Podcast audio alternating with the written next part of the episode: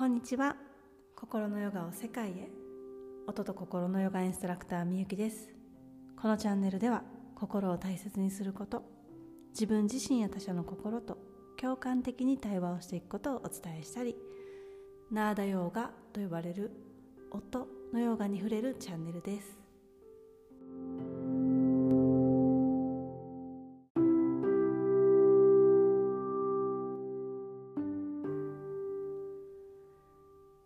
2024年1月18日今日のあなたの心の状態はいかがでしょうか、えー、今日は木曜日なのでいつもの配信をこのままやっていきたいと思います、えー、ということでまずはお知らせをさせてください。日本時間の来週1月22日月曜日夜9時から10時半共感コミュニケーションの無料体験クラスを開催します。私たちは人間関係の中で生きていくのでコミュニケーションというものがなくなることはないですよね。うまくいっている人たちを研究した最新の心理学に基づいた、えー、コミュニケーションをお届けいたしますので無料クラスにぜひぜひ体験しに来てください。そして、えー、2月7日スタートの歌う瞑想クラスも募集しております、えー、科学の世界でも証明されている神経系を落ち着かせてくれるという瞑想。このクラスでは声を使うのでビギナーさんでも深い瞑想体験ができるものとなっております。体験チケットもございますのでプロフィール欄の PTX リンクより、えー、無料体験クラスと音の瞑想クラスをお探しいただいてぜひぜひお申し込みください。お待ちしております。はい、えー、では今日のテーマに入っていきましょう。今日のテーマは騙されちゃう人の心です。えー、最近はあまり聞かないかもしれませんが一昔前にオレオレ詐欺というものがありましたよね。オレオレ詐欺、えー、オレオレ詐欺にあったよっていうニュースとか一時すごく流れていたじゃないですか。息子だと思っておばあちゃんが振り込んでしまったとか、えー、こういったニュースを見た時とか耳にした時って皆さんはどんな気持ちになりますか？何を思うでしょうか？うん、おばあちゃんかわいそうとかうんその詐欺をした人お年寄りに、えー、お年寄りを騙してひどいとか許さないとかうんもしくは「てかさなんで騙されんの?」とか「なんで振り込んじゃうの?」とか「えだって何度もニュースでやってるじゃん」とか、まあ、それぞれ人それぞれ思うことがあると思うんですね。うん、で、えー、正直に言うと私も心のことを学ぶ前まではそっちでした。わあなんで騙されちゃうの？って。めっちゃ毎日ニュースでやってるのにまだ騙されちゃうの？って私自身も思ってたんですね。うん。でもおばあちゃんはその時どんな気持ちだったんだろう？って。どんな思いで振り込んだのか。そしてそれが詐欺だったって聞いた時知った時どんな気持ちが湧き起こったのかそこにフォーカスとかそこにうん意見を言ったりとかなんかこう寄り添ったりするようなテレビ番組とかニュースとかってなかったなーって、えー、思い返していて、うん、で、えー、息子だと思った人からの電話で息子が大変なことになっているってすごいショックでなんとか助けてあげなきゃってなってまたきっとめちゃくちゃ心配しただろうしもうどんな思いを抱えて急いで銀行とか郵便局まで行ったかどんな気持ちでそのお金を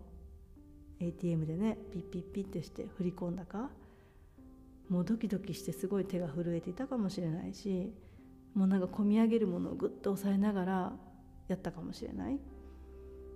うん、そしてそれが後々実は詐欺だったってことを知ってお金も返ってこなくておばあちゃんどんな気持ちだったのかなって。そこへ寄り添う人たちっていうのはあまり見たことがなかったんですね当時。もちろんいるとは思うんですけど。うん。で、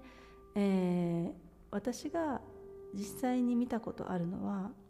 おばあちゃんに対してお説教する人たち「えなんで騙されるの?」とか「俺だって電話でわかるだろう」とかなんで折り返して確認しなかったんだとかこんだけニュースになってんだから考えたらわかるだろうとかそういったことを実際に見たこともあったり聞いたこともあったりテレビで見たりもしたことあったんですね。うん、でもちろん二度とそれを繰り返さないようにこう強く言うとか怒るっていうのは時には必要かもしれない。でももうそのおばあちゃんも十分分かってると思うんですよね。めちゃくちゃショックだと思いますしめちゃくちゃ落ち込んでるだろうしきっと私なんてことをしたんだろうって自分のことも責めていると思うんです。そう思いません？うん。なので私はただただおばあちゃんの心に寄り添いたいなって思ったんですね。当時そのあのそのニュースがあった時私は心のことを知らなかったのでそういう発想にはならなかったんですけど改めて心のことを学んでそういったニュースがあったなって思い返した時にいやおばあちゃんの心に寄り添いたいなって思ったんです。怖かったよねって。本当に息子さんだと思ったしだからびっくりしただろうし慌てただろうしなんか事件に巻き込まれてるとか交通事故になったとかそういったあの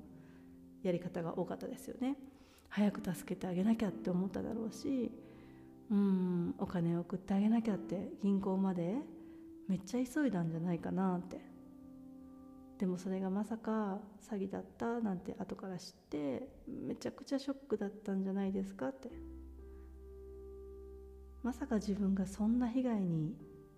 自分が会ってしまうなんて思ってもなかったしなんかそこへの恥ずかしさとかがあったりとかうん。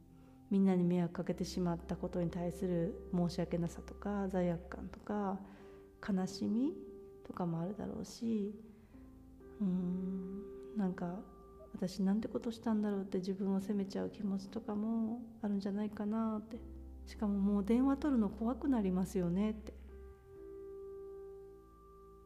みたいな感じで寄り添いたいなって。心を学んでから思うようになりました、うん、でいわゆる詐欺をした人もきっと生まれた時からそこにたどり着くまでにたくさん心が傷ついてきたんじゃないかなって思うんですね。じゃあ詐欺をしていいのかっていうとそういう話ではないんですよ。私はその行為には賛同はしない。でもその人もおばあちゃんも同じ人間で心を持っている。人生の中でいろんな人に出会っていろんな背景があっていろんなことを心が感じてこう生きる生きる方向がこう枝分かれしていくんだなってどんなことを選んで生きて生きていくかっていうことが分かれていくんだなって思ったんですね。うん、で私が願っていることは人々の心が本当に温かくたくさんの思いやりとか愛とか優しさに包まれて心と心で支え合っていくことができるようなそんな世界を願ってるんだなって改めて思いました。だから私こうして自分のできる範囲だけれども心のことをコツコツ伝えてるんだなって思いました、うん。えー今日のこのエピソードを聞いて皆さんは何を感じましたか？またコメントとかで教えていただけたら嬉しいです。ということで今日は「騙されちゃう人の心」というテーマでお届けしました。是非騙されてしまっちゃったっていう人の心にもそれをした人騙しちゃったっていう側の人の心にもふと思いを馳せるような、えー、瞬間になったらいいなって思います、では今日も最後に歌う瞑想をして終わりにしましょう。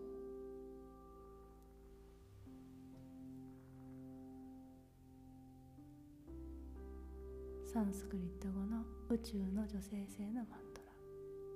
一つ大きく息を吸って。しっかり口から吐いて。